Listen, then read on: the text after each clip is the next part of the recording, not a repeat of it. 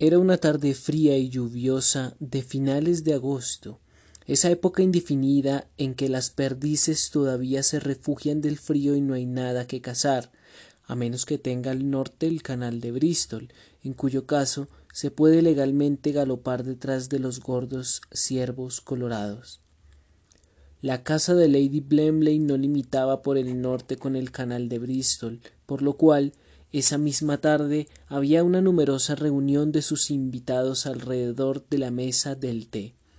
Y a pesar de la escasez de la temporada y de la trivialidad de la ocasión, no había huellas en la reunión de esa fatigada inquietud que indica el temor a la pianola y el anhelo disimulado de jugar al bridge. La franca y boquiabierta atención de todos los reunidos se dirigía hacia la personalidad hogareñamente negativa del señor Cornelius Appin. De todos los invitados, era éste el que había llegado a casa de Lady Blamley con la reputación más incierta. Alguien había dicho que era inteligente y sabía y había sido invitado con la esperanza moderada por parte de su anfitriona de que cuando menos alguna parte de esa inteligencia contribuyera al entretenimiento general. Hasta la hora del té de ese día, la señora había sido incapaz de descubrir en qué dirección, si había alguna, se manifestaba esa inteligencia. No era ni ingenioso ni campeón de croquet, no era hipnotizador, ni creador de escenas de teatro aficionado. Tampoco sugería su exterior la clase de hombre a quien las mujeres están dispuestas a perdonarle una amplia medida de deficiencia mental. Se había limitado a ser solo el señor Appin, y el Cornelius parecía una muestra de obvia fanfarronería bautismal. Y ahora afirmada, afirmaba que había lanzado al mundo un descubrimiento junto al cual la invención de la pólvora y de la imprenta y de la locomoción a vapor eran fruslerías insignificantes. La ciencia había dado pasos asombrosos en muchas direcciones en los últimos años, pero esto parecía ser parte del dominio de lo milagroso más que de la proeza científica. Y usted nos pide realmente que creamos, decía Sir Wilfrid, que usted ha descubierto un método de instruir a los animales en el arte del habla humana y que el viejo y querido Tobermory ha resultado ser su primer discípulo exitoso? Es un problema en el que he trabajado desde hace diecisiete años, dijo el señor Appin, pero solo hace ocho o nueve meses que he sido recompensado con muestras de éxito. Por supuesto, He experimentado con miles de animales, pero solo recientemente con los gatos, esas maravillosas criaturas que se han asimilado tan perfectamente a nuestra civilización sin perder nada de sus instintos silvestres altamente desarrollados. Aquí y allá, entre los gatos, uno tropieza con un intelecto superior que sobresale, lo mismo que pasa entre los seres humanos, y cuando me hice amigo de Tobermory, Hace una semana vi el momento que estaba en contacto con un supergato de extraordinaria inteligencia. Había avanzado mucho en el camino del éxito en mis experimentos recientes. Con Tobermory, como dicen, llegué a la meta. El señor Appin concluyó su notable declaración en una voz que procuró despojar de cualquier inflexión triunfante. Nadie dijo basura, aunque los labios de Clovis se movieron en una contorsión trisilábica que probablemente invocaban esa imagen de la mentira. ¿Quiere usted decir, preguntó la señorita Resker, después de una breve pausa, que usted le ha enseñado a Tobermory a decir y a entender palabras fáciles de una sílaba? Mi querida señorita Resker, dijo el hacedor de milagros, pacientemente, se les enseña de esa manera fragmentaria a los niños, a los salvajes y a los adultos retrasados. Cuando uno ha logrado resolver el problema de llegar a entenderse con un animal de inteligencia altamente desarrollada, no tiene necesidad de esos métodos vacilantes. Tobermory puede hablar nuestra lengua de una manera impecable. Esta vez Clovis dijo claramente Más que basura. Sir Wilfrid fue más cortés, pero igualmente escéptico. ¿No sería mejor que trajéramos al gato y juzgáramos nosotros mismos? sugirió Lady Blemley. Sir Wilfrid fue en busca del animal, y los reunidos se acomodaron en la lánguida expectativa de presenciar una sesión más o menos hábil de ventriloquía aficionada. Un minuto después, Sir Wilfrid estaba de vuelta en el salón con el rostro blanco detrás de la quemadura del sol y los ojos dilatados de excitación. Por Dios. es cierto. Su agitación era inconfundiblemente genuina, y sus oyentes se le acercaron con la emoción del interés que se despierta. Dejándose caer en un sillón, continuó sin aliento. Lo encontré dormitando en el salón de fumar y le dije que viniera a tomar el té. Parpadeó mirándome como hace siempre y yo le dije Ven, Toby, no nos hagas esperar. Por Dios, me contestó con la voz más espantosamente natural, que vendría cuando le daría la gana.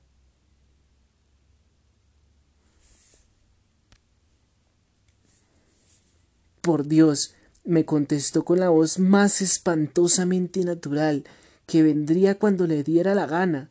Por poco me caigo muerto. Appin les había predicado a unos oyentes absolutamente incrédulos. La declaración de Sir Wilfrid produjo una convicción inmediata. Un coro de exclamaciones exaltadas como para la torre de Babel se levantó alrededor del científico que gozaba callado del primer fruto de su estupendo descubrimiento. En medio del clamor, Tobermory entró al salón y avanzó con su paso aterciopelado y su estudiada despreocupación a través del grupo que se sentaba alrededor de la mesa del té. Un súbito silencio de embarazo y temor cayó sobre los reunidos. En cierto modo, parecía algo vergonzoso dirigirse en términos de igualdad a un gato doméstico de reconocida capacidad dental. ¿Quieres un poco de leche, Tobermory? preguntó Lady Blemley en una voz más bien forzada. No me caería mal, fue la respuesta, expresada en un tono de tranquila indiferencia.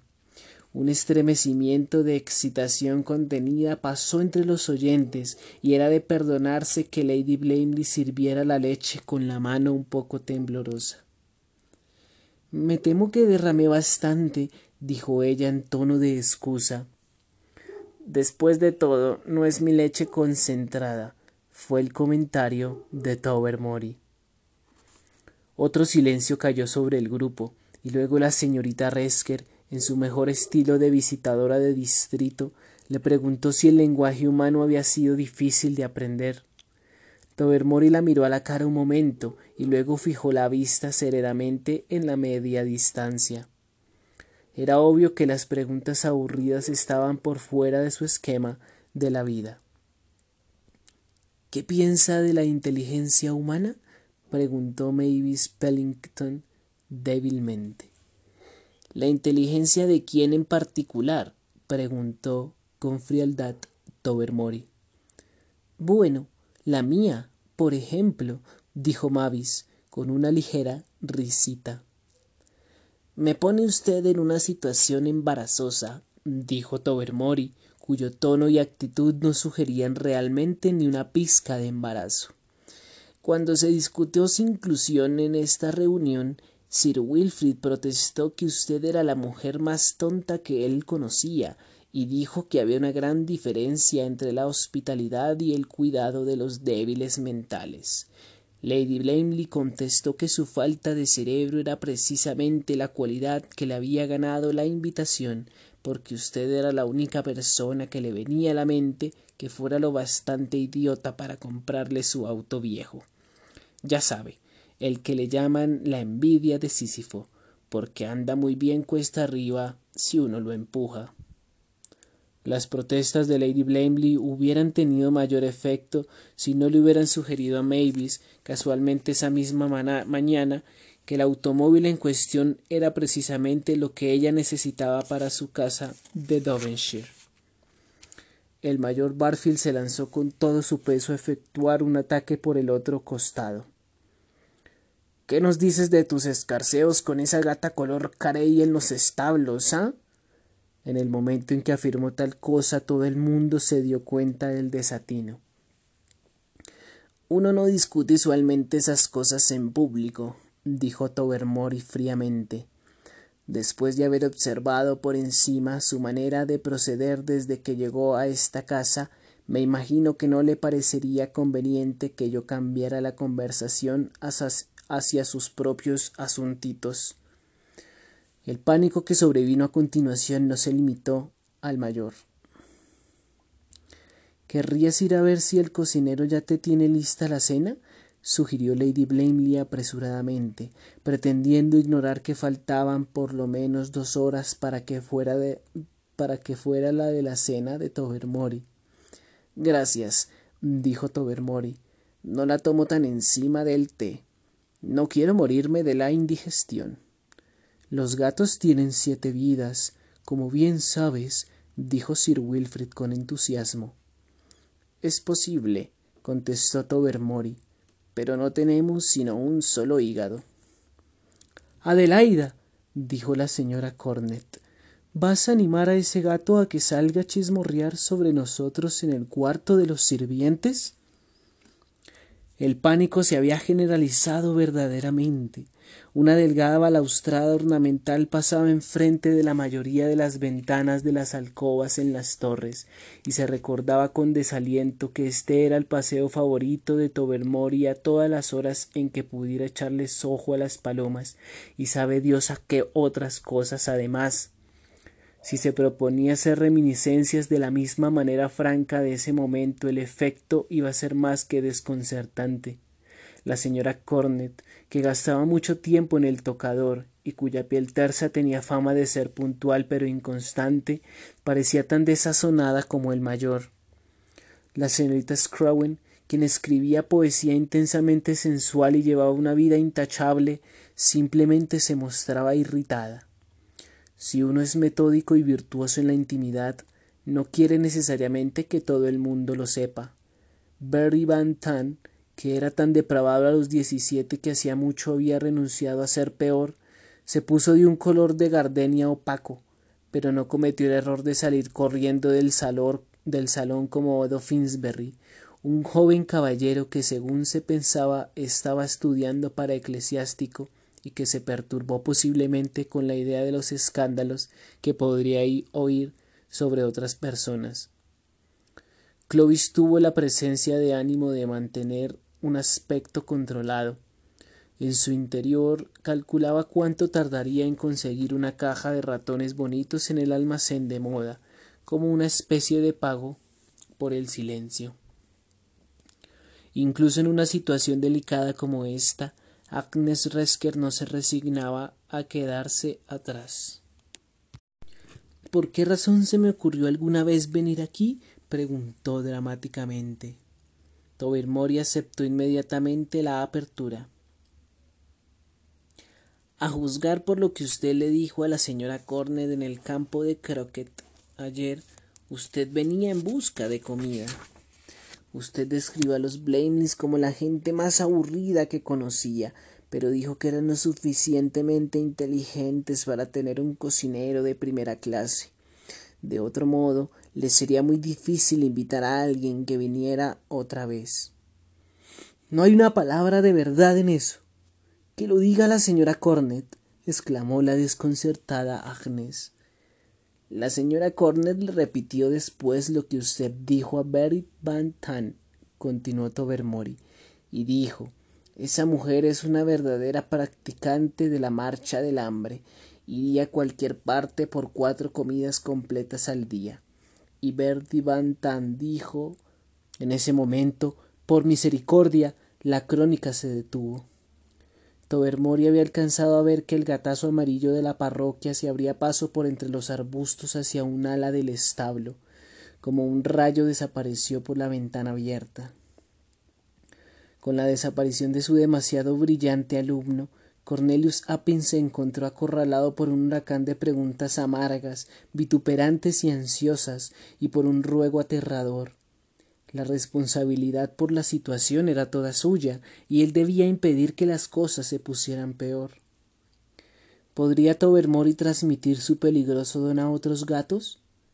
Era la primera pregunta que tenía que contestar. Era posible, replicó, que pudiera haber iniciado a la gata del establo, su íntima amiga, en sus nuevas habilidades, pero no era probable que sus enseñanzas hubieran ido todavía más allá, por el momento. Entonces, dijo la señora Cornet, Tobermory puede ser un gato valioso y un gran consentido, pero estoy segura de que estarás de acuerdo, Adelaida, en que tanto él como la gata del establo deben hacerse desaparecer sin demora. No creerás que he gozado con el último cuarto de hora, ¿cierto? dijo amargamente Lady Blemley. Mi esposo y yo queremos mucho a Tobermory, por lo menos lo queríamos antes que le infundiesen esa horrible habilidad. Pero ahora por supuesto, lo único posible es destruirlo tan pronto como se pueda. Podemos poner un poco de estricnina en las sobras de pescado que se come a la hora de la cena, dijo Sir Wilfrid, e iré y ahogaré yo mismo a la gata del establo. El cochero estará muy triste de perder su gata, pero le diré que a los dos gatos se les prendió una especie de sarna muy contagiosa y que tenemos que se extienda a las perreras. Pero mi gran descubrimiento. exclamó el señor Appin, después de todos mis años de investigación y experimentos. Puede ir a experimentar entre las vacas de la granja, que están bajo un control apropiado, le dijo la señora Cornet, o con los elefantes de los jardines zoológicos. Se dice que son muy inteligentes y tienen la ventaja de que no merodean alrededor de nuestras alcobas ni se meten debajo de las sillas y cosas así. Un arcángel que hubiera anunciado en medio de un éxtasis la llegada de la nueva era y luego hubiera notado que tenía que posponerla indefinidamente por coincidir de manera imperdonable con la inauguración de las regatas de Henley, a duras penas estaría más abatido que Cornelius Appin ante el recibimiento de su maravilloso hallazgo. La opinión pública, sin embargo, estaba en su contra. De hecho, si se hubiera consultado el parecer, el parecer general sobre la materia, es probable que una minoría muy fuerte hubiera votado en favor de incluirlo en la dieta de estricnina. Algunas reservas de tren defectuosas y un deseo nervioso de ver que las cosas se llevaran a término impidieron la inmediata dispersión del grupo, pero la cena de esa noche no fue un éxito social. Sir Wilfrid había pasado un rato bastante difícil con la gata del establo y posteriormente con el cochero. Agnes Resker ostentosamente limitó su comida a un pedazo de tostada, el cual mordió como si se tratara de un enemigo personal mientras Mavis Pellington guardaba un vengativo silencio a lo largo de la cena. Lady Blemley mantuvo un flujo de lo que ella esperaba que fuera conversación, pero su atención estaba fija en la entrada.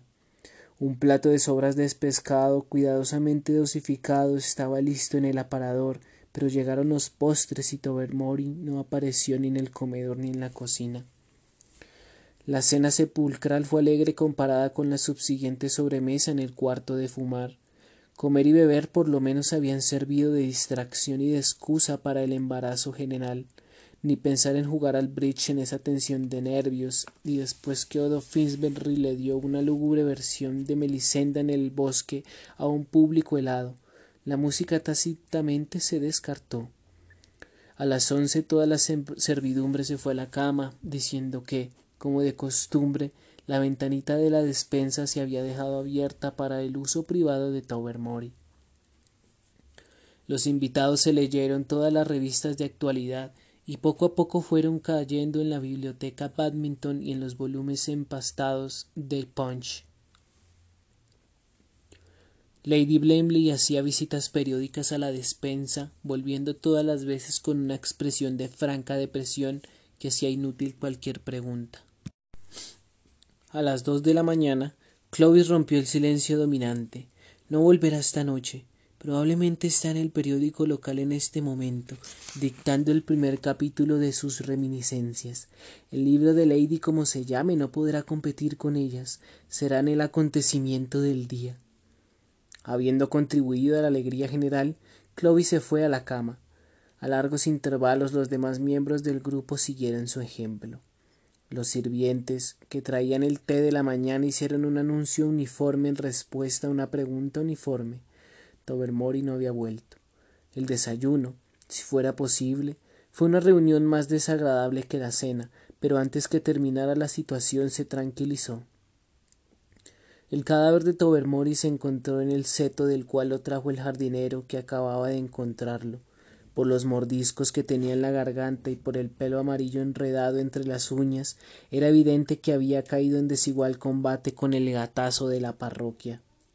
A mediodía, la mayoría de los invitados se habían ido de las torres, y después de almuerzo Lady Blemley había recobrado el ánimo lo suficiente para escribir una carta extremadamente antipática a la parroquia sobre la muerte de su valioso consentido.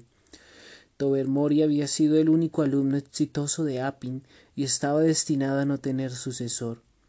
Unas semanas después, un elefante del jardín zoológico de Dresden, que nunca había dado señales de irritabilidad, se soltó y mató a un inglés que al parecer lo había estado molestando. El apellido de la víctima se mencionó en modo diverso, de modo diverso en los periódicos como Appin y Eppelin, pero su nombre de pila fue fielmente citado como Cornelius. Si estaba tratando de enseñarle los verbos irregulares alemanes al pobre animal, dijo Clovis, se merecía lo que le pasó.